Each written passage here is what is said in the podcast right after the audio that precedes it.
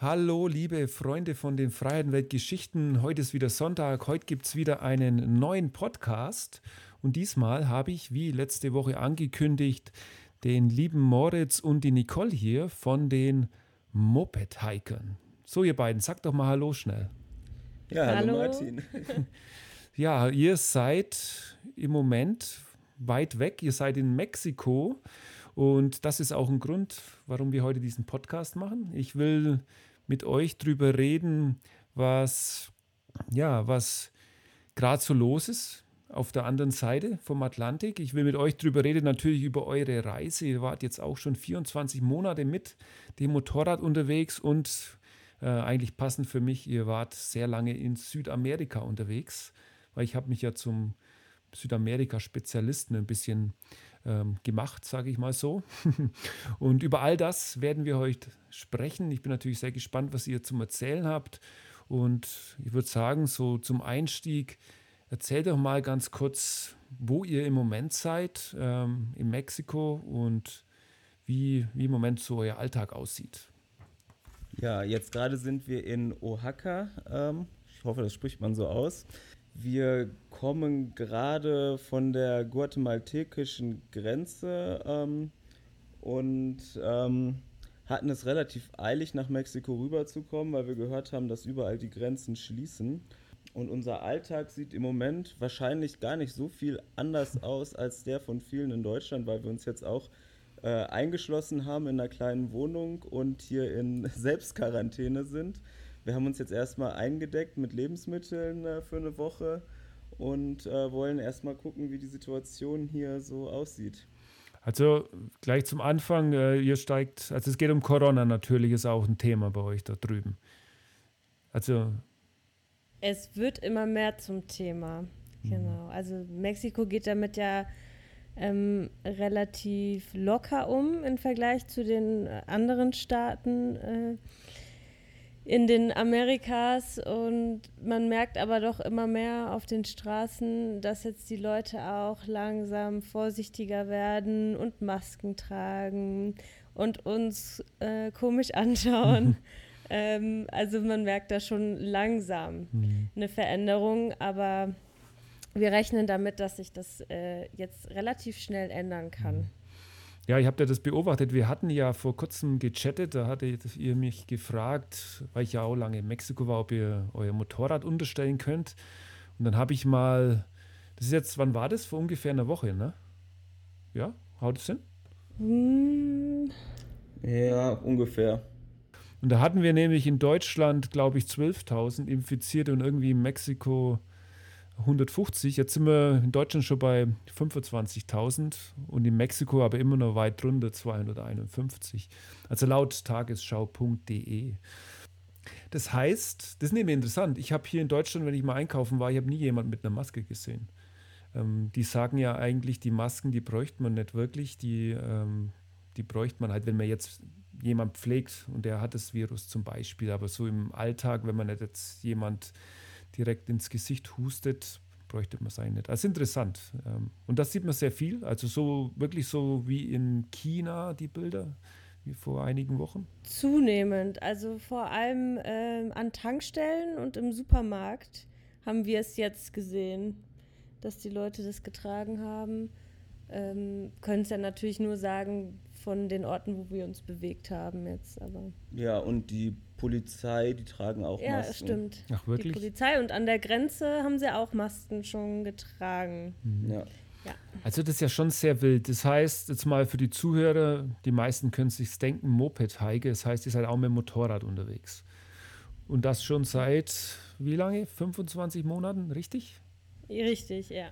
So, und jetzt sind wir gleich am Ende. Habt ihr eigentlich schon eine, eine geile Geschichte, oder? ihr musstet irgendwie, ihr wart schon in Mexiko, ihr seid wahrscheinlich auch mit der Stahlratte gekommen. Bin ich da richtig? Ja, genau. Wir sind äh, von Kolumbien über Kuba gefahren ah, ja. und dann weiter nach Mexiko. Cool. Ja, das habe ich auch damals und gemacht. Das ist eine tolle Tour. Super, das war echt. Wir sind sehr glücklich, dass wir, dass wir darauf noch ein bisschen gewartet haben sozusagen und uns ein bisschen mehr Zeit in Kolumbien gelassen haben, um dann diese Fahrt mitzumachen. Ja, und dann seid ihr ich habe es nur kurz gerade gelesen, Belize-Runde, dann wolltet ihr eigentlich Zentralamerika bereisen, wahrscheinlich runterfahren bis äh, Costa Rica vielleicht sogar. Und dann hat sich aber der Plan aufgrund von diesem dreisten Virus, wo sich da einfach äh, breit macht auf dem Planeten, ähm, haben sich die Pläne geändert. Ähm, ja, eigentlich haben wir tatsächlich nur geplant, Belize und Guatemala zu machen und wir wollten, wir hatten sowieso geplant, nach Mexiko zurückzufahren, weil wir auch den Plan haben, noch dieses Jahr in die USA zu fahren. Ob das jetzt passieren kann, wissen wir nicht. Und deswegen hatten wir es schon relativ eilig, Richtung Norden wieder zu fahren. Ähm, wahrscheinlich äh, müssen sich alle Pläne, die vorher auch nur sehr grob existiert haben, jetzt nochmal umgeworfen werden. Ähm, aber ja, es wird kommen, wie es kommt. Ja, das ja. finde ich cool. Ja, aber wir wollten, wir wollten auf jeden Fall äh, im Sommer oben sein. So, und äh, wir hatten schon, uns schon ein bisschen gehetzt gefühlt, weil das eigentlich nicht unser Tempo ist. Aber ähm, man, ja, man muss halt mit dem guten Wetter reisen. Also uns macht das keinen Spaß, durch die Kälte Motorrad zu fahren. Und äh, deswegen wollten wir uns beeilen. Aber wenn wir jetzt äh, längere Zeit hier festsitzen sollten und länger in Mexiko bleiben können, dann schieben wir das vielleicht einfach ein Jahr nach hinten. Mhm. Ja, Wahnsinn. Wer weiß. Ja, ihr habt jetzt einen guten Punkt gebracht und lasst uns auch mal von diesem Corona-Mexiko-Problem jetzt weg in dem Gespräch, sondern da kommen wir später nochmal drauf zurück. Ihr habt was gesagt und das habe ich mir hier auch ganz groß aufgeschrieben. Jetzt reden wir mal über eure Reise, über was ihr da macht, euren Stil. Ihr seid ja bei Freiheitenwelt. Es geht ja darum, praktisch die Welt dort draußen zu erkunden, zu erleben. Ihr habt jetzt gerade gesagt, das ist nicht unsere Reisegeschwindigkeit und Pläne ändern sich. Und mir ist aufgefallen, das ist mir sehr sympathisch, ihr seid schon auch ein bisschen langsam unterwegs, oder? Also es gibt ja in unserer Motorradszene, ähm, da gibt es ja durchaus Leute, die fahren in 24 Monaten alle Kontinente ab und haben dann praktisch die Weltreise gemacht. Das hat natürlich auch seinen Reiz und sieht man halt mehr. Und mich würde jetzt mal interessieren, war das von Anfang an so geplant oder hat es sich jetzt einfach so ergeben, hm, wann, als, als ihr praktisch dann angefangen hattet, die Reise zu machen? Tatsächlich war es nicht von Anfang an so geplant.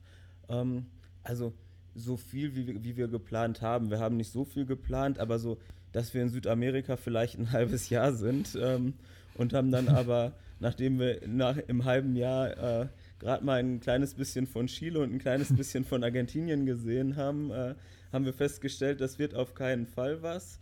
Ähm, also mir brauchst du da nicht zu äh, zählen, weil ich wollte ja damals auch äh, neun Monate Südamerika machen und da sind dreieinhalb Jahre draus geworden. Und ich hatte ja auch eine Weltreise ja. geplant und naja, ich habe mir da total gegen die Wand gefahren. Ist ein bisschen Katze schuld, mein Motorrad. Ähm, aber mein Verhängnis war damals wirklich Brasilien. Also da war ich nämlich 18 Monate. Und ich kann das sehr gut nachvollziehen. Ja, wenn man mal, kommen wir mal darauf zurück, ihr seid dann praktisch in Buenos Aires gestartet? Oder wo ging eure Reise los? In Montevideo, in, in Uruguay. Ah, Uruguay. Und dann seid ihr praktisch Richtung Patagonien gefahren und dann erzählt es doch mal ein bisschen den Zuhörern, wie war das, dass ihr gemerkt habt, oh, ähm, diese Entschleunigung findet statt. Das ist bei mir immer so, wenn ich auf Reisen bin nach ja, zwei, drei Monaten. Ihr kennt es jetzt wahrscheinlich, wenn man in so einen Flow reinkommt und man weiß gar nicht mehr, welcher Wochentag ist. Ähm, erzähl mhm. doch mal, wie war das für euch so? Also ganz am Anfang von eurer Reise. Ja, also wir sind dann von ähm, Montevideo gestartet, ähm, um im Sommer auch wieder äh, ganz unten zu sein, am sogenannten Ende der Welt.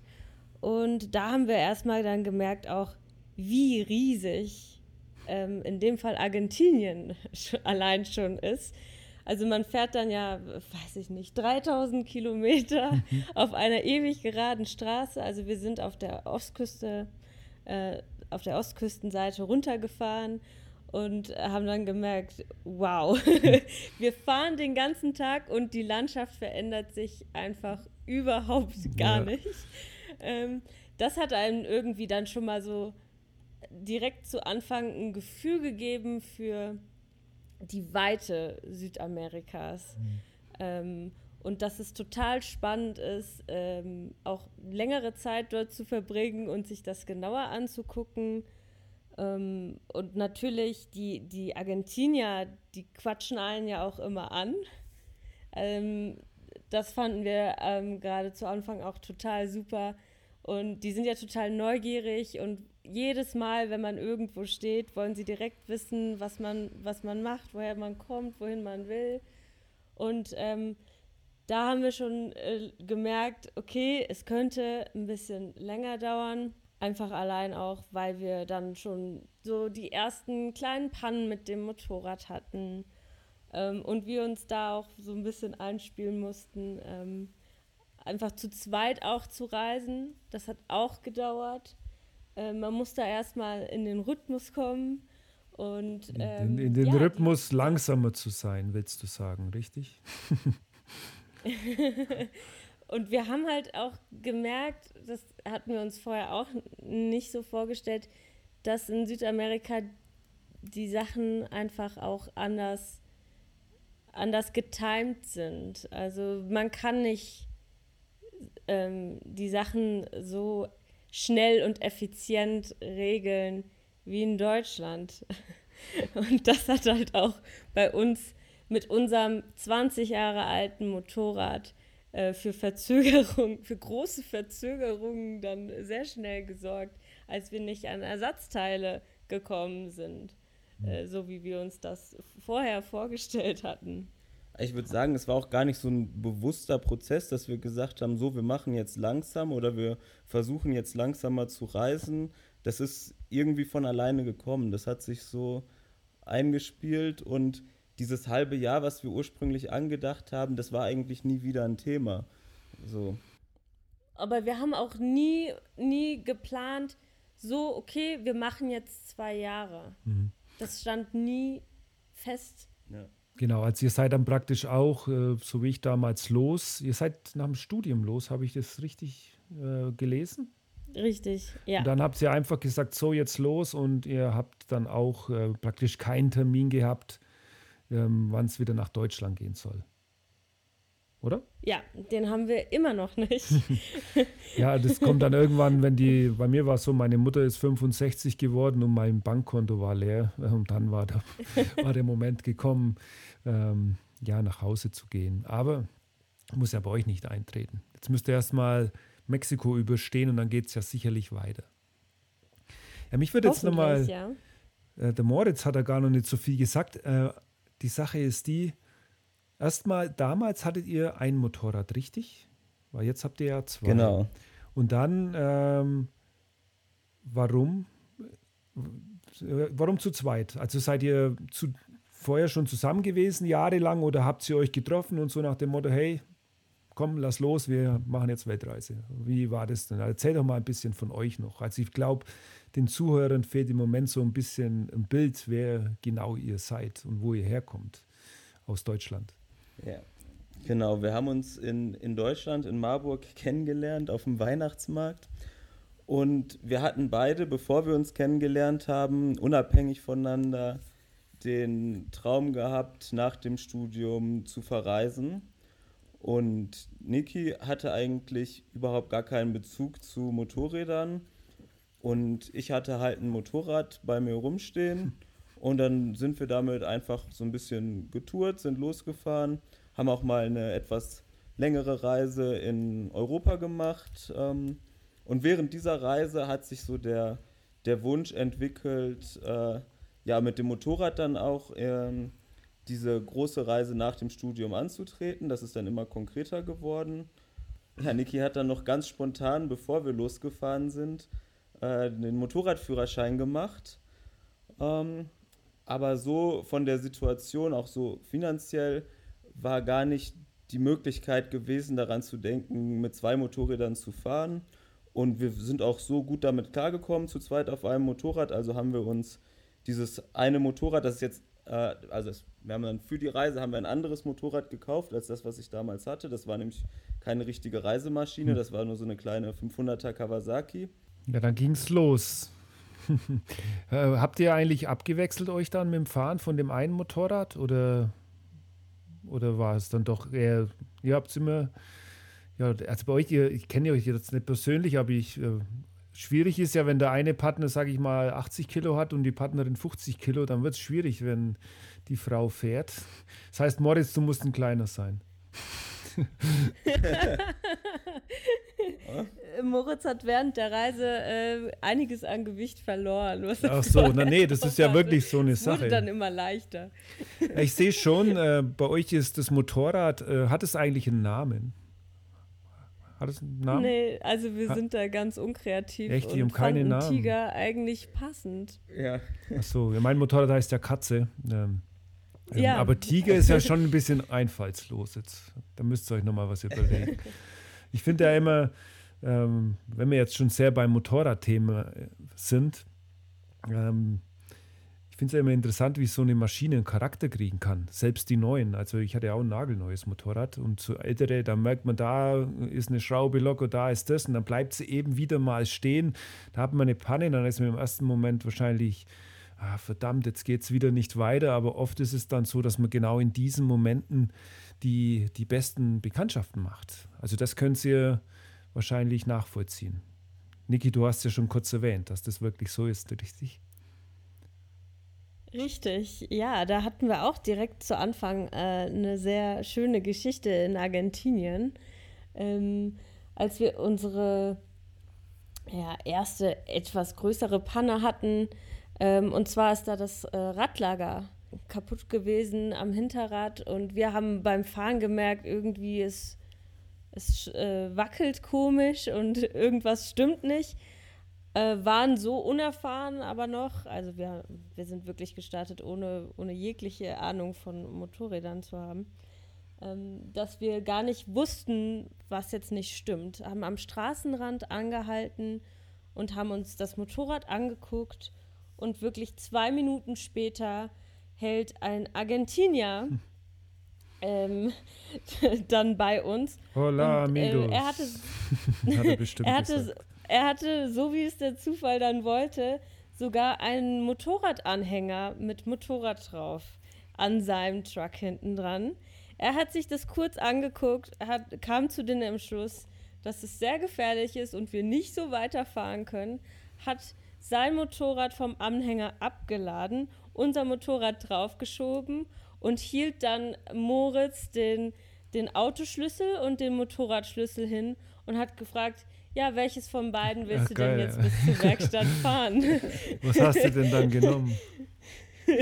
Natürlich das Motorrad. Was war es denn? Wahrscheinlich BMW. Oder? Nee, nee, das war so eine 250er so. V-Strom. Weil normalerweise fahren die BMW-Fahrer ja ihre Motorräder immer auf Anhängern durch die Gegend, deswegen. ja. Falls jetzt jemand aber zuhört, ich will hier keine Partei beziehen, aber es ist ein bisschen Klischee wir sind dann wirklich 200 Kilometer bis, zu, bis zur nächsten Werkstatt und er hat dann auch alles für uns geklärt mit den Mechanikern. Damals war unser Spanisch noch nicht so sicher. Und äh, wollte dann auch wirklich keinen Cent, noch nicht mal für einen Sprit oder so von uns haben, sondern das war Ehrensache. Mhm. Ja. Sprecht ihr denn auch Spanisch oder mittlerweile wahrscheinlich schon ein paar Wörter oder habt ihr es euch? Ja, mittlerweile schon ein paar Wörter, ja. Ich würde es Survival Spanisch nennen, aber äh. Für Konversationen erreicht es, ja. Ja, jetzt im und Moment. Vor allem unser Werkstattspanisch ist gut geworden. Ja, ja okay. Ja. ja, nee, weil mir ja immer, und jetzt will ich mal ein bisschen von dem Motorradthema wegkommen. Also, mir sind ja immer sehr wichtig äh, die Kontakte, die Menschen. Und da ist jetzt, du hast jetzt schon eine Geschichte erzählt, der hat euch dann ja rausgeholfen. Was ich immer feststelle, da können wir mal drauf eingehen, weil ihr ja jetzt ein Pärchen seid und ich äh, immer allein unterwegs bin. Bei mir ist es oft so, ich lerne halt Leute kennen und dann lande ich irgendwo ganz woanders, wo ich eigentlich hin wollte. Dann werde ich auf irgendeine Party eingeladen oder ähm, es passieren halt einfach verrückte Sachen. Das würde mich mal interessieren, passiert euch sowas auch, dass die dann herkommen und ich meine, ihr wart jetzt so lange in Südamerika, offensichtlich passieren auch solche Sachen, da bin ich mir ziemlich sicher. Ähm, aber wie, worauf ich hinaus will, ist, wie geht ihr als Pärchen mit solchen Situationen um? Weil im Endeffekt seid ihr ja zusammengeschweißt, ihr wollt ja auch weiterkommen und dann ja, kommen jetzt so diese Momente, der eine lernt jemand kennen und sagt, hey, der ist voll cool, lass uns doch mal mitgehen. Ähm, also wie, wie macht ihr das? Also es gibt ja noch ein Leben abseits vom Motorrad. Auf da will ich ein bisschen hin jetzt. Ja, wir schlagen da eigentlich keine Gelegenheit aus. Äh, wenn wir irgendwo eingeladen werden und es die spontane Möglichkeit gibt, auch äh, Pläne zu ändern, äh, dann machen wir da auf jeden Fall mit. Da haben wir auch schon viele coole Sachen erlebt und gemacht. Und wie du sagst, in Südamerika, da bleibt es ja gar nicht aus, äh, dass man da Leute kennenlernt und mit denen auf einmal die verrücktesten Dinge macht. Mhm. Ja, aber die Regel ist eigentlich, dass wir nie Nein sagen. Ja, und damit sind wir immer gut gefahren. Also wenn ihr eingeladen werdet, oder wie? Ja. Kommt es oft vor? Äh, wahrscheinlich nicht so oft wie bei dir. Nee, ich also glaube nämlich andersrum, weil ich habe vor kurzem mit dem Claudio vom Pegaso Reise, der ist ja auch ein sehr bekannter Podcast, geredet. Die habe ich nämlich auch interviewt, genau deswegen, weil sie eben immer als Pärchen reisen. Und da kamen wir irgendwann zu dem Schluss, weil er interviewt ja ganz viele Motorradreisende. Und er sagt so, also die Hierarchie ist wahrscheinlich so, die alleinreisenden Frauen, die kriegen wahrscheinlich am meisten ab. Dann kommen aber schon die Pärchen, ja. Und dann kommen irgendwie alleinreisender Mann und ganz unten sind irgendwie Gruppen von Männern. Also da, weißt du, weil es einfach das Auftreten ist. Ähm, weil als nehmen wir an, zu fünf so Rocker oder halt normale Motorradfahrer, ist egal. Als Motorradfahrer ist, immer, ist man immer als Rocker gestempelt irgendwie. Ähm, das wirkt ja anders, wie wenn jetzt, ja, so ein Pärchen auf einem Motorrad daherkommt. Also ich glaube, ihr habt da sogar noch bessere Karten im Spiel als ich als Alleinreisender. Aber wir können es ja eh nicht vergleichen. ihr könnt da jetzt einfach ja. nur ein paar Geschichten rauslassen, was euch wirklich bewegt hat. Was war denn so das, das spannendste Mal? Also wir sind ja jetzt wahrscheinlich immer noch in Argentinien, Chile, ähm, aber danach ging es ja noch weiter. Es ging ja wahrscheinlich Bolivien rein, Peru, oder? So der Klassiker habt ihr nach, bis nach Kolumbien hochgemacht. Richtig, genau. Mit hin und her und vor und zurück äh, dabei. Also genau. wir sind nicht geradlinig nach oben gefahren. Wir waren in Bolivien, dann wieder in Argentinien, dann wieder in Bolivien und äh, ja, und auch so. Ecuador und Peru sind wir äh, hin und her. Immer so ein bisschen, dass wir halt mit dem guten Wetter gereist sind. Ähm. Ja, aber war das, weil ihr eure Ziele gesucht habt oder weil, äh, um bei den Menschen zu bleiben, weil ihr Freundschaften geschlossen habt und gesagt habt, hey, jetzt will ich den nochmal besuchen auf dem Geburtstag oder seid ihr doch mehr so, wir ziehen ja, unser also, eigenes Ding jetzt durch? In Peru war es zum Beispiel so.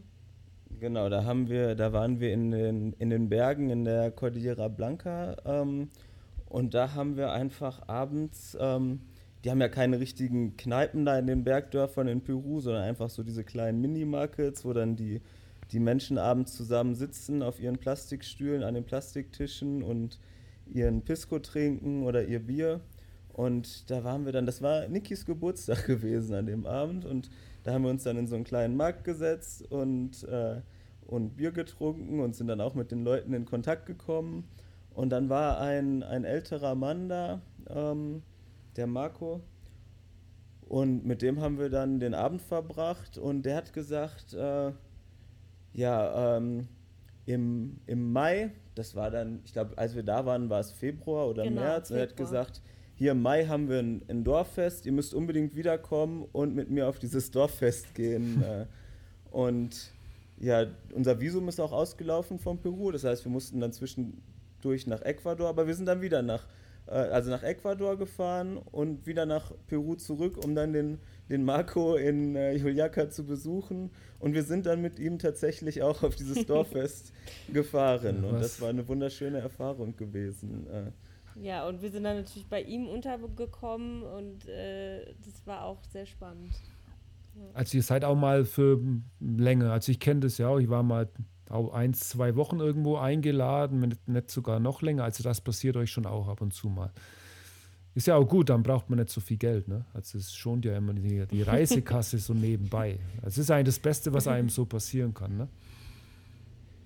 Das stimmt. Vor allem so, wenn wir länger an einem Ort machen, waren, waren es meistens so Plätze, wo wir dann auch ein bisschen vor Ort arbeiten und mithelfen konnten. Ähm, Ähm, das haben wir schon mehrmals gemacht. Wir waren einmal fünf Wochen auf einer Farm gewesen in Ecuador und ähm, haben dann da auf dieser Farm mitgeholfen zu arbeiten und haben dann für die noch einen Online-Shop gemacht äh, und so. Äh, und da war dann die Reisekasse wirklich geschont, weil die haben uns dann auch äh, Essen ausgegeben und alles dafür, dass wir denen auf der Farm geholfen haben. Und da lernt man dann ja nochmal ganz besonders intensiv den Alltag von den Menschen vor Ort kennen. Habt ihr auch mal Chicha getrunken? Jetzt sagt mir nicht, dass ihr Chicha nicht kennt. Da müsst ihr nochmal nach Peru in, fahren, Leute. in Peru, so Chicha, das, dieses Chicha Morada, was es so, äh, nicht alkoholisch, sondern was es so einfach bei, dem, bei den Frauen zum Essen manchmal gab. Nein, das ist nichts zu essen, das ist was zu trinken. Nein, nein, es gab es zum Essen dazu, so eine, so, äh, so eine, so eine lilane, so ein lilaner Saft. Ah ja, ihr habt das, ne? ja, das ist schon die, das ist ja die, die bessere Version. nee, das, also Chicha gibt es hauptsächlich äh, mehr in der Anden Richtung Cusco, Urubamba. Oben da in Huaraz ist das nicht so verbreitet. Und das ist ja so ein altes Getränk, das von den Inkas schon gemacht wurde. Das ist eigentlich ein Bier aus, aus äh, Mais wird es gemacht. Und ja, ich habe ja damals eine Fotoreportage über Chicha gemacht, deswegen denke ich da jetzt dran. Ah. Und ah, das haben wir in Bogotá getrunken. Ja, ich glaube auch, dass es in das Kolumbien gibt es auch. auch gibt. Echt? Ja. Und wie trinken die das dann? Das ist ja so ein Studentengetränk auch. Ja. Echt? Also nee, das ist ja was, das ist manchmal nicht so schön zum Anschauen. in Peru, dann gibt es immer nur einen Liter Becher. Kleiner gibt es die auch gar nicht. Mhm. Wie trinken die Leute das denn in Kolumbien? Äh, aus so, auch so ein Liter ähm, Flaschen, Plastikflaschen, ja. ähm, wo das reingefüllt war. Mhm. Genau, so Plastikflaschen und dann war ein Strohhalm. Äh, genau. Und dann, dann teilt man sich diesen Liter und äh, der geht dann in der Reihe rum. Aha, alles klar. Ja, das habe ich damals überhaupt nicht mitbekommen. Ja, Wahnsinn. Das heißt, Peru, in welchem Land war die denn am längsten jetzt mal? Das wäre auch mal interessant. Oh, das ist eine gute Frage. Weil man hatte ja immer eigentlich ah. nur drei Monate. Ich habe das damals immer ein bisschen ja. ausgedrückt, mir einfach länger geblieben. In manche Länder geht das. Wie gesagt, Brasilien, da kann man leicht illegal sein, aber jetzt die Küste, die Westküste, wo ihr ja gefahren habt, da ist es ja eigentlich schon so, dass dieser Visa-Arschtritt so alle drei Monate kommt, richtig? Ja, aber man kann dann ja meistens ausreisen und wieder einreisen, kriegt wieder einen neuen Stempel. Ähm und in Kolumbien konnten wir auch verlängern, da waren wir dann auch fünf Monate insgesamt. Also am Stück waren wir am längsten in Kolumbien. Ähm, genau. Aber so insgesamt äh, kann ich gar nicht sagen. Äh, zwischen Chile und Argentinien sind wir so oft hin und her gefahren, weil die Andenpässe ja. so wunderschön zwischen den beiden Ländern sind. Ich glaube, wir haben 15 Stempel äh, von Argentinien äh, ja. durchs Hin- und Herfahren. Ja. Mhm. also wir waren in Chile und Argentinien und Bolivien zusammen ein Jahr. Genau. Äh, in Kolumbien fünf Monate und in Peru wahrscheinlich auch so auch fünf, fünf, Monate. Monate ja. ja. Also müssten wir mal genauer ausrechnen. Mhm. Also auf eurem Blog steht ja geschrieben, äh, mopedhiker.de, also in eurem Vorwort da, weil da steht, also falls du dich für Geschichten unter freiem Himmel über Motorradpannen dumme Ideen, auf die würde ich gerne noch eingehen, wunde Füße oder auch kaltes Bier am Lagerfeuer interessierst, dann ist dieser Blog, also euer Blog, genau das Richtige für euch. So, und ich will jetzt nämlich nochmal das Thema wechseln, und zwar Geschichten unter freiem Himmel. Weil bei mir, Freiheitenwelt, geht es halt auch oft drum, ich gehe gerne wandern, ähm, ich schlafe ganz viel im Zelt, ähm, da oben wir sind jetzt gerade bei eurer Reise noch Chile, Bolivien waren wir ein bisschen. Die Atacama-Wüste ist ja traumhaft, das zu machen. Ähm, ich gehe davon aus, dass ihr schon auch sehr viel im Zelt unterwegs seid. Oder geht ihr auch mal, also praktisch ohne Motorrad los und geht einfach mal wandern? Kommt sowas auch vor? Also aber länger, für eine Woche oder zwei Wochen? Oder ja, das kommt genau. schon auch vor? Ja. ja. Ja, in Chile waren wir mal so acht Tage am Stück wir haben auch extra große Rucksäcke dabei und haben die ganze Outdoor-Ausrüstung.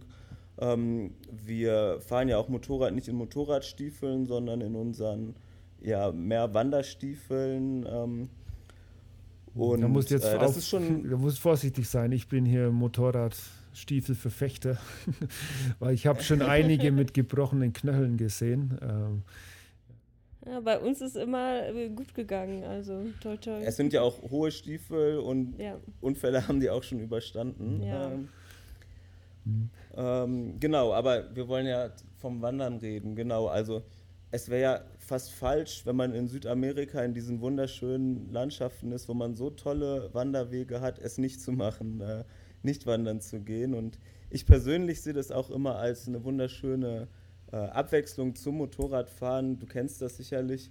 Wenn man tagelang äh, auf dem Motorrad sitzt, irgendwann muss man auch mal wieder runter und auch mal wieder laufen gehen. Und wenn man dann tagelang wandern ist, dann freut man sich auch wieder aufs Motorrad. Ähm, und ja, man kommt einfach äh, beim Wandern noch mal viel mehr in so unberührte Gegenden und es gibt einfach so fantastische Trails, äh, da vor allem auch in Peru in den. Habt ihr dann, wenn ihr da losgeht jetzt auf Wandern, ich sag's mal so, könnt ihr es einfach so genießen oder seid ihr auch so gedrängt? Weil ihr habt ja auch einen Blog, euer Facebook, wie ich sehe, ihr seid da sehr aktiv. Seid ihr da so gedrängt, Mensch, ich muss jetzt unbedingt Fotos machen oder habt ihr dann schon, dass ihr sagt, hey komm, lass, den, lass das jetzt mal weg, jetzt sind wir beide hier und es ist unser Moment und wir genießen das. Also wie ist da so die Balance bei euch? Ja, es ist nicht immer ganz einfach, weil man das schon, äh, äh, du sprichst da schon einen guten Punkt an, man hat es schon immer so ein bisschen im Hinterkopf. Wir haben auch auf jeden Fall immer die Kamera dabei, aber auch für uns selber ähm, und jetzt nicht nur für Social Media, wobei wir auch den Blog und Social Media, das machen wir im Endeffekt auch für uns selber und im Nachhinein ist es total toll, wenn man dann die, Bilder hat und äh, auch dann das nochmal alles sich angucken kann und nachlesen kann. Ähm, aber es gibt auf jeden Fall auch dann, wenn wir unterwegs sind, äh, ohne das Motorrad, Momente, wo wir da keinen einzigen Gedanken dran verschwenden und einfach nur den Moment genießen. Ja, ja. auch auf dem Motorrad. Auch auf dem Motorrad, ja. ja. ja.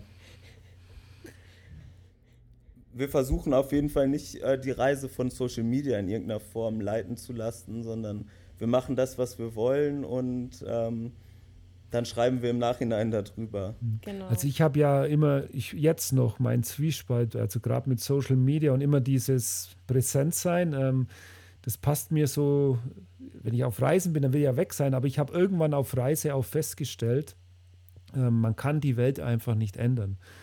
Ich hatte zum Beispiel in Südamerika die ersten neun Monate gar kein Handy. Und dann habe ich festgestellt, ich habe mich immer mit Leuten verabredet, da können es die Latinos. Wenn du da sagst, um 4 Uhr treffen wir uns, dann kommen die irgendwann um 6. Und dann war es ja. wirklich so, ich habe zwar Leute kennengelernt, also ganz normal auf der Straße oder wenn ich in eine Bar gegangen bin oder also ganz spontan oder die haben mich angesprochen, aber ich konnte den Kontakt nie halten, weil, ja, weil man hat immer was ausgemacht, aber die kamen nie. Dann habe ich da nach neun Monaten auf meiner Reise weil ich ja komplett disconnected sein wollte. Das Einzige, was ich damals noch gemacht hatte, war mein Blog geschrieben. Ähm, habe ich dann resigniert und habe mir dann eben so ein Smartphone gekauft, um dann über WhatsApp und was man halt heutzutage hat, mit den Leuten kommunizieren zu können. Und da habe ich halt festgestellt, ja, man kann die Zeit nicht mehr zurückdrehen. Wir sind nicht mehr in die 70er. Dafür, zum Beispiel, wir können ja jetzt hier mit Videos und alles, äh, können wir über Mexiko miteinander quatschen. Ich bin wie viele Kilometer sind das? 10.000 Kilometer bestimmt sind wir voneinander weg. Das ist natürlich wieder der Vorteil und das ist unsere Zeit. Aber gerade so als Globetrotter, der die Freiheit sucht, kann das schon mal ein bisschen schwierig werden, oder?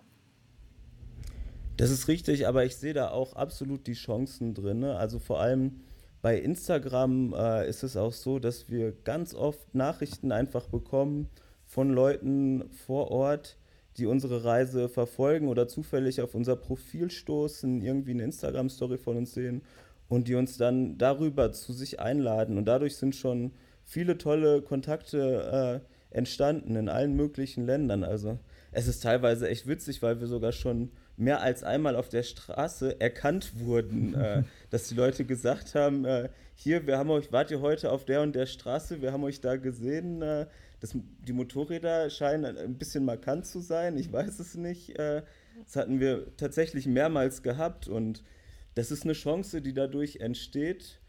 Ähm, wir hatten aber jetzt auch den Fall gehabt, ähm, das war so vor einem halben Jahr, bevor wir, bevor wir nach Kolumbien gefahren sind, da war mein Handy kaputt gewesen ähm, und dann hatten wir nur noch so ein kleines altes Schrotthandy gehabt und das habe ich auch sehr genossen, dann äh, nicht die ganze Zeit dieses Handy zu haben. Ähm, wir haben uns dann in Kolumbien wieder neue Handys besorgt. Jetzt haben wir beide äh, Handys, mit denen man auch navigieren kann. Das haben wir da so ein bisschen vermisst, hm. äh, weil das halt nicht funktioniert. Ähm, und jetzt ist es auch sehr angenehm, dieses Handy wieder zu haben. Aber ja, es war auch schön ohne. ja, die Sache ist die, wenn man zum Beispiel in der Wüste unterwegs ist oder eh jetzt in Mexiko oder wenn man ein bisschen weiter draußen ist, ähm, da holt einen die Landschaft automatisch zurück, weil es gibt ja keinen Empfang. Also das war bei mir immer so im Altiplano, Saladio Juni war der ja bestimmt auch auf diesem Salzsee. Dann nützt einem das beste Handy nichts, weil es einfach keinen Empfang gibt. Also das fand ich immer das Schönste eigentlich an der Wüste. ich bin richtiger Wüste. Wir haben auch wir haben auch ganz oft gar keine SIM-Karte im Handy drin. Es ist jetzt nicht so, dass wir uns in jedem Land immer eine SIM-Karte holen. Wir nutzen es dann, wenn wir unterwegs sind, wirklich mehr für Navigation. Und wenn man dann irgendwo ist, wo es WLAN gibt, dann, äh, dann loggen wir uns da ein. Ähm, Aber das ist nicht so, dass wir die ganze Zeit mobile Daten hätten. Nee. Absichtlich nicht. Genau. Aber dafür macht ihr euren Blog sehr schön, kann ich mal sagen. Also, liebe Zuhörer, da könnt ihr wirklich mal reinklicken, haben sie sehr schön gemacht. Der einzige Wermutstropfen ist, dass die Motorräder keinen Namen haben. Also daran müsst ihr echt nachdenken. Könnt ihr Opa und äh, Enkel oder keine Ahnung, weil das eine ist ja ziemlich jung, ne? Das ist ja. Wer fährt denn das eigentlich? Diese nagelneue Tiger? Die habt ihr ja bekommen, ne? Gesponsert, richtig? Richtig. Wer fährt die denn? Das war ich. Die fährst du. Ja, Aha. es ist extra tiefer gelegt, weil ich nicht, leider nicht äh, besonders groß bin. Ah, ja. ähm, damit ich auch ähm, gut mit meinen Füßen auf den Boden komme. Ich, also ich bin da schon sehr froh, ähm, weil ich es dann doch besser als, als den alten Tiger unter Kontrolle habe. Mhm. Ja, okay, das ist natürlich dann ein Kontrast, wenn man, also ich kenne ja auch neue und alte Motorräder. Das fühlt sich dann schon, also es fährt sich schon besser einfach, oder? Ist doch so. Die neue. Also ja, finde ich schon, ja. wenn nicht irgendwie gerade, wenn man irgendwo eine Schotterpiste einen Berg hochfährt und auf einmal die Traktionskontrolle angeht. Ah ja, das ist blöd, ähm, ja, ja, das kenne ich. Ja, das einzige Problem, was ich jetzt mit meinem jungen Tiger habe, ähm, das ist hier in Guatemala und Mexiko ein Riesenthema, sind diese Toppes. Ähm, die ja teilweise, also das sind ja, ja das wird in Mexiko auch schlimm, ja, ja, um die Leute abzubremsen. Äh, für alle, die es jetzt nicht kennen, die gibt es hier eigentlich wirklich äh, in jedem Mini-Dorf, was auch nur aus drei Häusern besteht ähm, und werden teilweise da auch illegal gebaut, relativ hoch und es wird nicht immer davor gewarnt. Und da mein Motorrad so niedrig ist, damit ich es fahren kann, habe ich halt nicht so die Bodenfreiheit. Mhm. Und da kratze ich dann schon öfters mal mit meinem Motorschutz drüber und habe mir jetzt auch schon zweimal meinen Seitenständer dadurch kaputt mhm. gemacht. Ja, okay, das können jetzt nicht, ich habe ja auch sehr viele Nicht-Motorradfahrer hier im Programm, das können die jetzt nicht wirklich nachvollziehen. Ich kann euch nur sagen, wenn es euch tröstet, die haben mir beide Felgen kaputt gemacht an Katze. Da kostet eine 2000 Euro. Dann wisst ihr, was los ist. Ähm, und das wahrscheinlich, bei mir war Venezuela am schlimmsten, aber da wart ihr wahrscheinlich nicht mehr, da kommt man nämlich so rein. Und Mexiko ist Leider natürlich nein. schlimm. Ja, und jetzt, wie, wie läuft das? Also dann habt ihr jetzt, ihr, ihr habt ja kein Zeitlimit. Wisst ihr schon, wie lange wollt ihr überhaupt noch machen? Also mal abgesehen von dieser Corona-Sache, die im Moment ja ein Problem ist, ähm, habt ihr also jetzt ist immer noch so einfach weiterfahren und dann sagt äh, Triumph, okay, ihr könnt das Motorrad haben, solange ihr es braucht oder wie läuft es? Oder gibt es da dann doch wieder eine Einschränkung, weil sie sagen, hey, wir wollen das Ding in einem Jahr wieder zurückhaben? Nee, die gibt es zum Glück nicht. Äh, die haben uns das Motorrad geliehen. Also es ist auch jetzt nicht ein, wir haben das jetzt nicht geschenkt bekommen. Mhm. Wir kriegen das für die Reise geliehen und müssen das nach der Reise zurückgeben. Ähm, wieder an Triumph, aber es ist völlig egal, wie lange diese Reise dauert. Das können wir selbst entscheiden. Also jetzt könnt ihr ja zehn Jahre reisen und dann bin ich mal gespannt, ob Triumph dann noch äh, das Motorrad zurückhaben will. Also das ist eine interessante Taktik. Also müsst ihr mal überlegen, jetzt hat euch Triumph praktisch dazu verdonnert, so lange wie möglich zu reisen, damit ihr das Motorrad nicht mehr zurückgeben muss. Vielleicht irgendwann.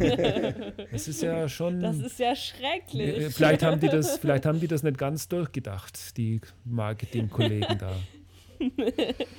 Ja, aber das spricht ja schon mal also, für euch, dass ihr wahrscheinlich äh, im Internet coole Sachen macht, wo Leute begeistert. Ich meine, wenn euch so ein Hersteller ein Motorrad gibt, also ich kenne das ja, ich bin in der Szene ja auch länger drin, das ist nicht, äh, das ist nicht, sag ich mal, gewöhnlich. Also da, das kommt nicht von ungefähr. Also von daher muss das ja sehr cool sein, was ihr so macht und was ihr erzählt.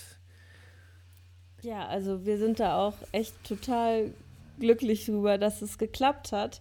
Und wir haben selber vorher nicht wirklich dran geglaubt. Aber wir haben einfach gesagt, wir versuchen es. Und mehr als Nein sagen können sie nicht. Und äh, ja, es hat, es hat geklappt und es ist echt.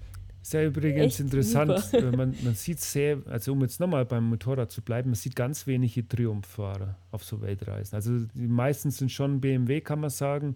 Dann kommen wahrscheinlich die Japaner, Yamaha, Honda, irgendwann KTM, aber nicht Triumph. Oder gar nicht Ducati oder was gibt es denn da noch? Also so die Exoden, die sieht man eigentlich nie. Also wir waren auf Kuba eine Weile mit jemandem unterwegs, der hatte eine Royal Enfield. Äh, das war besonders exotisch. Ähm, ja, Triumph auch in Südamerika generell sieht man nicht so viele Triumphs. Ähm, und es gibt ja auch jetzt nicht das riesengroße Händlernetzwerk. Ähm, aber wir sind super glücklich damit und ich kann mir kein besseres Motorrad zum Reisen vorstellen. Das sage ich jetzt nicht äh, wegen dem Sponsoring. ähm. Also wir haben es dann, man muss dann halt kreativ werden, wenn es darum geht, äh, die Ersatzteile, die halt regelmäßig ersetzt werden müssen, äh, zu besorgen und haben, sind sehr gut mit dem Weg gefahren, das über äh, Kontakte zu regeln, die dann von Deutschland nach Südamerika geflogen kommen und uns die Sachen mit dem Flieger mitbringen. Das, also das hat eigentlich immer super gut geklappt. Und das ist auch wieder der Vorteil von Social Media. Wenn man mhm. da nämlich dann ein paar Leute kennt und gut vernetzt ist, dann findet man eigentlich immer jemanden, der sagt, ja komm, ich, ich, ich fliege gerade rüber und ich, ich bringe euch das mal schnell mit. Das ist ja cool, und man lernt dann auch wieder die Leute kennen. Ist ja cool, dass das bei euch klappt. Bei mir ging ja immer gleich der ganze Motor kaputt, also insgesamt dreimal. Den konnte ich halt niemand mitbringen lassen. ja, ähm, da, das ist dann wieder eine andere Geschichte. Ja, das ist eine andere Geschichte. Da brauchen wir nicht extra drauf eingehen. So, jetzt seid ihr ja so lange schon weg.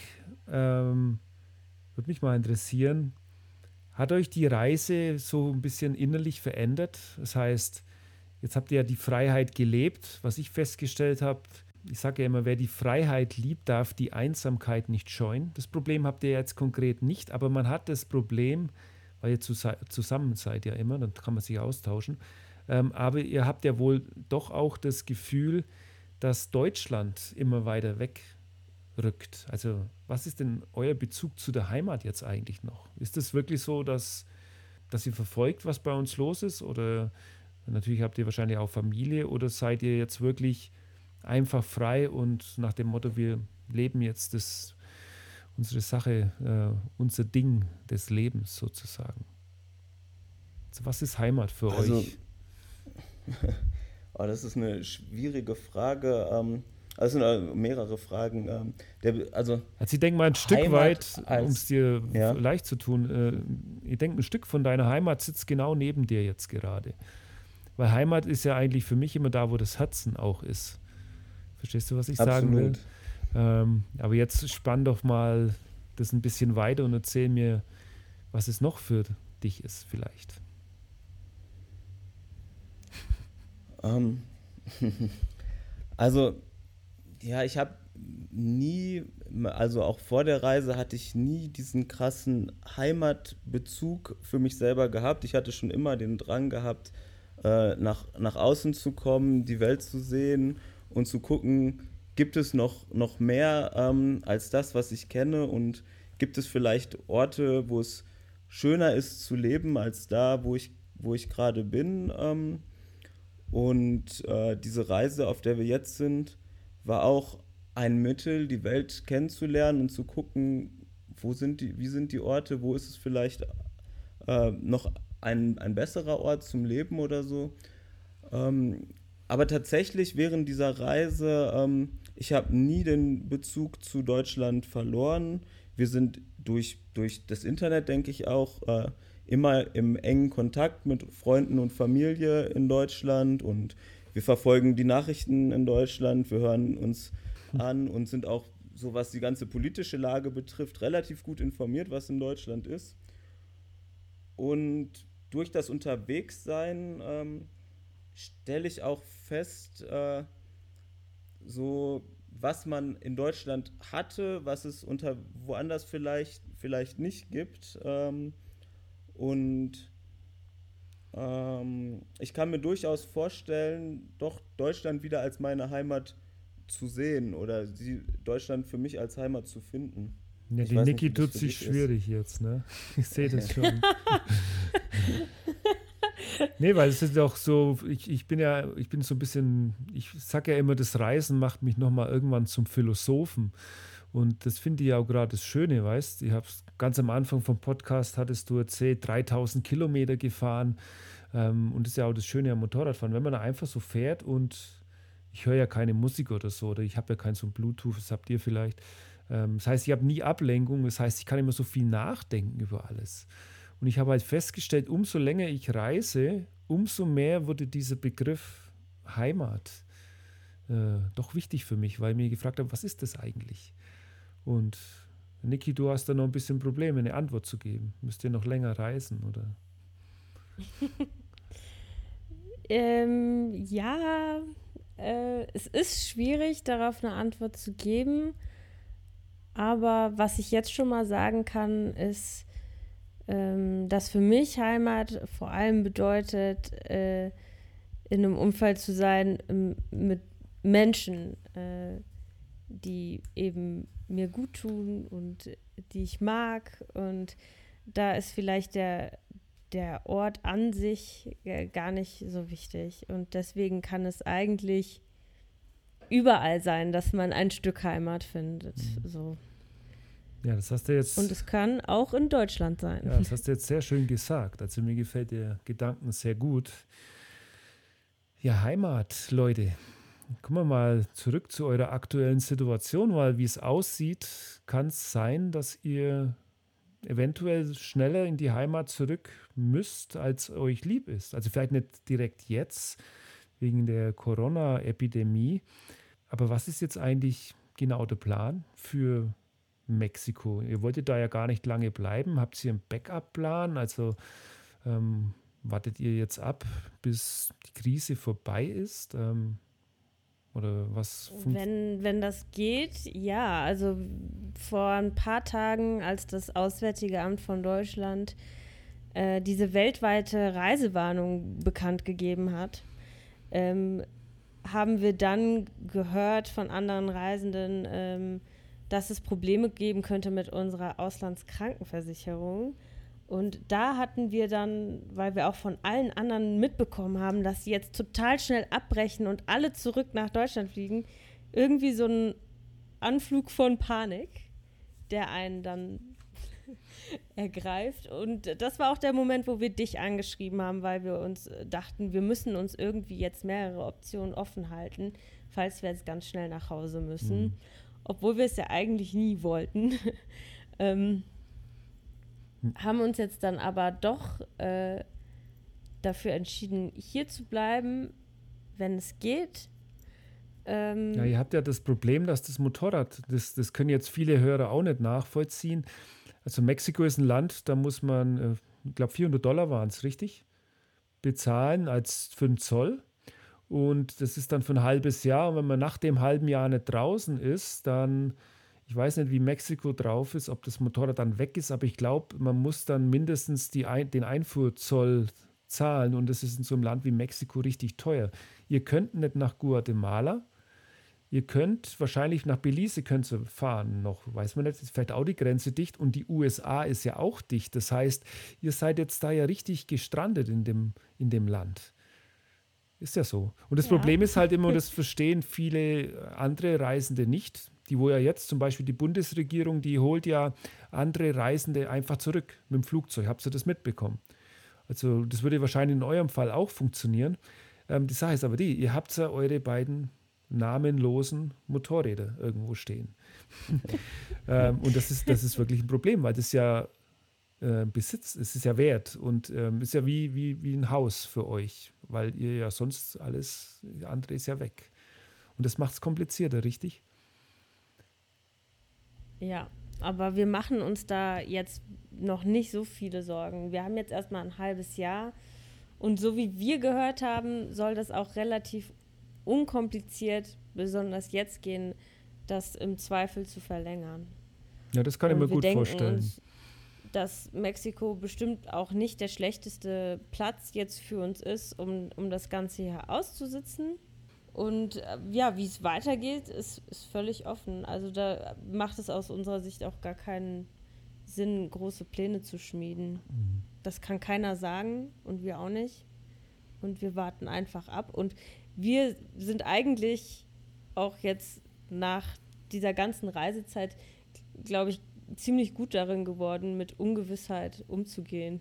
Mhm. Ohne, ohne da jetzt viel Stress bei zu haben. Ja, mehr als für die nächsten Tage kann man nicht so richtig planen. Also ganz grob denken wir, dass hier Oaxaca, wo wir gerade sind, auch nicht der allerschlechteste Ort ist. Ähm, um diese Krise auszusitzen, sofern es äh, möglich ist.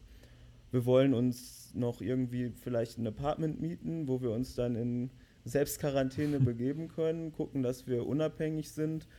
Und letztendlich sehen wir jetzt auch keinen Vorteil für uns da drin, nach Deutschland zu fliegen. Wir haben in Deutschland ja auch keine Wohnung oder irgendwas. Und diese Rückholaktion, die es vom Auswärtigen Amt gibt, ähm, was wir da von anderen Reisenden hören, sind das auch katastrophale Zustände, die das sind. Ähm, weil jetzt natürlich alle Leute in diese Flughäfen kommen, äh, wo das Infektionsrisiko total groß ist und die Leute werden dann in die, in die Flugzeuge gefercht und ja, wir haben von Freunden gehört, da wurde im Flugzeug dann gehustet mhm. und es war eine ganz schlechte Stimmung und dann sind sie in Deutschland ohne irgendwelche Kontrollen aus dem Flughafen rausgekommen und, äh, ja, das war mein erster Gedanke, wo ich das gehört habe, wo es hieß, ja, wir holen alle zurück. Da habe ich gedacht, da ging es halt hauptsächlich, die Bundesregierung war Fokus natürlich äh, Italien, so Mallorca, Ibiza, Spanien, wo ja auch gerade diese Urlaubsorte, ähm, auch Skigebiete irgendwo in Frankreich, Schweiz,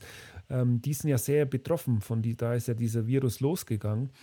Das war ja natürlich der Hauptfokus, aber zum Beispiel in eurem Fall, da verstehe ich nicht, dass euch zum Beispiel die Versicherung kündigt, wenn man mal rein statistisch sieht, dass, hey, für die ist es am besten, jetzt einfach mal in Mexiko zu bleiben und das abzuwarten. Das kann sich natürlich auch wenden, das Blatt. Das, das keine Ahnung, in Mexiko kommt es jetzt halt dann erst in sechs Wochen, aber dann ist es ja bei uns vielleicht schon wieder vorbei. Das weiß man ja nicht, aber dies, diese Heimflugaktion, das fand ich auch so ein bisschen Aktionismus und ähm, ist aber auch der Unterschied, ob du Pauschalreise magst oder so wie ihr äh, Individualreisender bist, der sich allgemein ein bisschen mehr mit der ganzen Thematik, was Sicherheit und sowas angeht, beschäftigt. Also ich meine, ihr habt es ja auch gesagt, ihr habt euch sehr viel Gedanken gemacht und am Ende habt ihr dann für euch die beste Entscheidung getroffen wahrscheinlich. Wir hoffen. Ja. Seid ihr denn in Oaxaca Stadt direkt? Ja. Echt? Also ist eine sehr schöne Stadt, aber ich wäre, glaube ich, unten an, am Strand geblieben. Weil ich denke mal, so an einem einsamen Strand mit dem Surfbrett, da kann der jetzt auch nicht unbedingt irgend so ein Virus äh, leicht kommen. Und ich kenne, ich habe ja viele Bekannte auch in Mexiko, die leben gerade dort unten und die sagen wirklich, der internationale Tourismus ist null. Es ist eigentlich niemand da. Seht ihr noch andere Reisende? Oder ist es wirklich so, ihr lauft jetzt durch die Stadt und seid so die einzigen Gringos, die sich da noch aufhalten? Also jetzt auf dem Weg hierhin haben wir keine anderen Reisenden gesehen. Wir hören auch eigentlich, dass alle jetzt zurück in die Heimat kehren. Äh, wir wissen es nur darüber, dass wir eben mit vielen jetzt vernetzt sind, um uns auch gegenseitig darüber zu informieren, wie sich die Lage in Mexiko eben entwickelt. Dass manche auf Campingplätzen oder auch in Apartments jetzt feststecken. Und ähm, ja, es werden immer weniger. Und mal gucken, wie, wie, viele dann am Ende noch übrig bleiben. Mhm. Es, äh, die Mexikaner selber ähm, also weil du vorhin gesagt hast, Moritz, äh, Selbstquarantäne, ist ja schon eigentlich echt eine kurios spannende, das ist ja wie aus so einem Film, was da gerade passiert. Ne? ähm, sind die auch so drauf, dass sich die selber jetzt schon eindecken und in Quarantäne oder die waren hipplich oder sind die alle noch auf der Straße, die Märkte offen und alles noch ganz normal und Partys und so? Oder wie, wie ist da die Situation? Also jetzt am äh, Wochenende ähm, war noch in Mexiko-Stadt ein großes Musikfestival gewesen, wo auch Guns N' Roses gespielt haben. Es gab hier noch große Fußballspiele und wir haben das Gefühl, das Leben auf der Straße läuft völlig unbeeindruckt äh, weiter. Wir haben jetzt auch, wir waren ähm, vor ein paar Tagen im, im großen Supermarkt, da gab es noch keine Hamsterkäufe und nichts. Ähm, die Leute wirken alle unbekümmert und entspannt auf uns. Das Einzige ist wirklich, wie wir am Anfang gesagt haben, dass man sieht, dass Leute diese Atemmasken äh, tragen.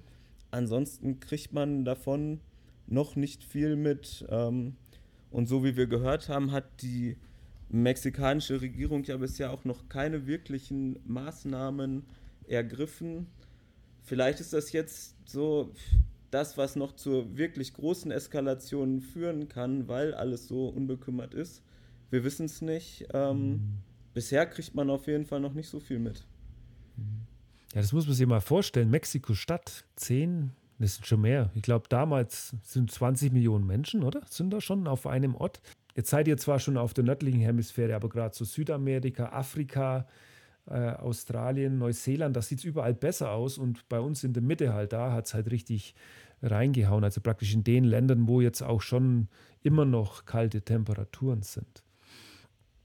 Ja, allerdings, was jetzt so die Situation in Südamerika betrifft, da haben wir schon sehr viele besorgniserregende Geschichten von anderen Reisenden gehört, ähm, dass sie von Campingplätzen vertrieben werden, Ach, dass sie in Hotels nicht reinkommen, dass Straßensperren errichtet werden. Ähm. Also manche Motorradfahrer mussten auf der Straße auch schlafen, weil sie nicht mehr durchgelassen worden sind ähm, von Locals, die Roadblocks errichtet hatten. Mm, die, Flug die Wege zu den Flughäfen sind abgesperrt. Ähm, es ist eine sehr aggressive Stimmung. Es ist schon beunruhigend. Das kann ich mir gut vorstellen in Lateinamerika. Ich kenne ja die Leute ein bisschen, dass da jetzt so Selbstjustiz stattfindet und äh, auf Unwissenheit, was, also wenn ich jetzt zum Beispiel höre, dass viele Leute diese Maske tragen, es ist halt so, ähm, macht schon Sinn, aber da muss auch der Fall gegeben sein. Wenn man sich normal verhält und mit Abstand braucht man das eigentlich gar nicht. Aber das ist ja das, was eben die Leute meinen. Und ja, das kann ich mir vorstellen. Dann riegeln die einfach Dörfer ab, sagen so, hier machen wir jetzt Sperre und das hat überhaupt nichts mit der Polizei und Regierung gar nichts zu tun, richtig? Ja. Hm. Ganz genau. Wir haben gelesen von Bäumen, die gefällt werden und auf die Straßen gelegt werden, ja. weil die Leute ihr Dorf abschotten wollen. Mhm. Echt? Wo genau, wenn ich fragen darf? Das mit den Bäumen, das war jetzt irgendwo in, äh, in Chile. Mhm. Wo konkret in Chile, weiß ich nicht. Ähm, wir haben auf jeden Fall auch gehört, in Kolumbien, ähm, in der Kaffeeregion ähm, von einzelnen Dörfern, die sich komplett dicht machen, wo dann die Leute, ja, wie Niki gerade schon gesagt hat, an dieser Straßensperre übernachtet haben, weil sie nicht weitergekommen sind. Wahnsinn. Das ist ja ein bisschen Hysterie. Also mhm. Wenn ich der Karte glauben darf, 200 Leute in Kolumbien bis jetzt. Wie gesagt, man kann es ja nicht in den Wind schreien. Ähm, interessant ist es ja, ich mache jetzt einen Podcast mit euch über die Reisen und interessant ist, wie unser aller Leben durch diesen Virus, der einfach sich von hinten einschleicht, und ist ja keiner schuld dran. Der, also okay, ist aus China gekommen, aber die Chinesen können ja auch nichts dafür, wenn das so ein Virus entsteht, ähm, wie der unser aller Leben verändert Jetzt sitze ich zum Beispiel in Deutschland und ich wollte ja eigentlich wieder reisen. Ich wollte das machen, was ihr jetzt macht. Ich wollte nach Kanada. Mhm. Mein Plan war, eine Katze zu holen, dann noch einfach einmal noch an die Küste zu fahren. Dann wollte ich nach Afrika verschiffen und also wieder länger auf Tour sein. So, jetzt sitze ich hier und vor meinem Computer und habe Ausgangssperre. So, ihr wart jetzt vor kurzem davor zu sagen, hey, wir fliegen nach Deutschland Jetzt geht er praktisch in Selbstquarantäne in Mexiko. Ähm, also das sind ja wirklich die Art von Geschichten, wenn wir uns nochmal treffen in 30 Jahren, dann sagen wir, hey Martin, damals haben wir einen coolen Podcast gemacht zusammen. Ne? Das ist total surreal, ne? ähm, was dort eigentlich passiert. Ja, ich bin echt gespannt, wie es bei euch weitergeht. Im Moment heißt es abwarten und Tee trinken, richtig? Genau. Oder Bier. Oder Bier. okay, Tee trinken wir nicht so in Mexiko. Ja, hey, solange es noch ein Bier gibt, deckt euch nur richtig ein. Ja, was macht ihr jetzt eigentlich, wenn ihr nicht mehr in die USA kommt? Weil das ist ja dann wieder zurück, dann nochmal runter bis nach Peru fahren oder dann kehrt sie komplett um oder dann wäre ne, wär das eine Option zu verschiffen, zu sagen, okay, gleich rüber nach Afrika oder Australien oder wäre dann doch eher die Option, ach, Deutschland und dann nochmal Neustadt? Oder wie, ich, wie ich euch so einschätze, wäre es euch lieber, jetzt das ganze Ding äh, weiter durchzuziehen, einfach, richtig? Absolut. Ähm. Ja, also wenn, also eigentlich ist die Option, es egal, wie lange das dauert, es auszusitzen. Ja. Und dann weiterzufahren. Ja. ja. Gesund also auszusetzen, hoffen, das ist das Wir Wichtige. hoffen, dass, dass es jetzt nicht mehrere Jahre die Grenze geschlossen sein wird für Touristen. Ähm, ja, aber im, im Zweifel können wir uns schon vorstellen, noch ähm, ein Jahr länger in Mexiko zu bleiben. Ein Jahr? Oder hier noch in Zentralamerika. Ja, das genau. ist aber schon eine Ansage jetzt. Ein Jahr länger? Ähm, wie viel naja, habt ihr halt, eigentlich, äh, ja. also das ist ja immer eine, ganz zum Schluss, das werde ich so oft gefragt auf meinen Vorträgen, Martin, wie finanziert man solch eine Reise? so, jetzt sage ich halt, Moritz oder Mo und Niki sind ja eure Spitznamen. Wie finanziert man so eine Reise? So, Antwort, drei Sätze. drei Sätze. ähm, ein Satz, wir arbeiten von unterwegs. Ähm, wir arbeiten online als äh, Webdesigner ähm, und haben Kunden in Deutschland und sind daher nicht an einen Ort gebunden, um zu arbeiten. Äh, und deswegen ist es auch egal, ob wir jetzt, also für, fürs finanzielle, für, für die Finanzen ist es egal, ob wir in Mexiko oder in Deutschland sind, um zu arbeiten. Das macht keinen Unterschied. Okay, cool. Habt ihr euch gut ausgedacht. Ich habe auch so einen Freund, der ist Informatiker, der lebt schon seit sechs Jahren in Thailand. Ja, oder nee, der fährt seit sechs Jahren, jetzt im Moment ist er in Thailand. Wenn man sowas hinkriegt, das ist wirklich das Beste. Und ich glaube, es macht doch einen Unterschied, in Mexiko zu sein oder in Deutschland. Weil in Mexiko ist die Miete deutlich geringer. Bin ich mir ziemlich sicher. Das stimmt. Die Lebenskosten. Ja. ja. Wahnsinn. Ja, also da, das ist ein, ein Riesenglück, äh, dass das so für uns funktioniert und wir uns äh, zumindest über das Finanzielle äh, da keine großen Sorgen machen müssen mh, schränkt die Reise aber dann doch zeitweise immer ein bisschen ein, oder die Freiheit sozusagen, weil wir natürlich in regelmäßigen Abständen immer gucken müssen, dass wir zuverlässiges Internet haben, damit wir auch arbeiten können. Ja, das ist, ähm, das ist eine Last für euch. Ähm, Auf jeden Fall. Aber das ist jetzt auch wieder irgendwie Beschweren auf hohem Niveau, würde ich mal sagen. Richtig. Richtig. Aber ja. es ist natürlich was, ja, verändert die Reise dann doch schon, ähm, wenn man immer im Hinterkopf hat, ja, wir müssen aber jetzt äh, nach drei Tagen aber dann doch mal wieder die E-Mails checken und gucken, mhm. ob nicht, ob nicht was noch was reingekommen ist und so. Ähm, ist dann doch was anderes, aber natürlich sind wir sind wir echt glücklich mit der Situation, äh, wie sie für uns ist. Ja. Na klar. Ja, aber das ist echt ein Punkt, weil ich, äh, viele Leute meinen ja immer, wenn die jetzt so Sachen hören, wie zum Beispiel, oh, ihr kriegt ein Motorrad von Triumph und dann hören die, meinen die immer, man kriegt Sponsoring, also man kriegt Geld, um zu reisen. Und das habe ich auf meinen Vorträgen, also ich mache ja ganz viele Vorträge auch vor 500 Leute oder mehr. Und dann kommen die Leute halt immer am Büchertisch. Und ich habe das so oft, dass die mit einer komplett anderen oder falschen Idee da kommen, dass die meinen, ja, man ist jetzt irgendwie, äh, ja, man wird, das Geld kommt ein so praktisch automatisch. Und das ist halt einfach nicht so. Ich habe das auch vor kurzem im Podcast thematisiert. Ja, man muss arbeiten. Und ihr habt es euch halt äh, geschickt zurechtgelegt. Andere, die, keine Ahnung, können vielleicht ein Haus vermieten. Ich in meinem Fall mache jetzt halt auch meinen Blog, meine Fotografie, meine Vorträge, was natürlich auch an der Freiheit zehrt.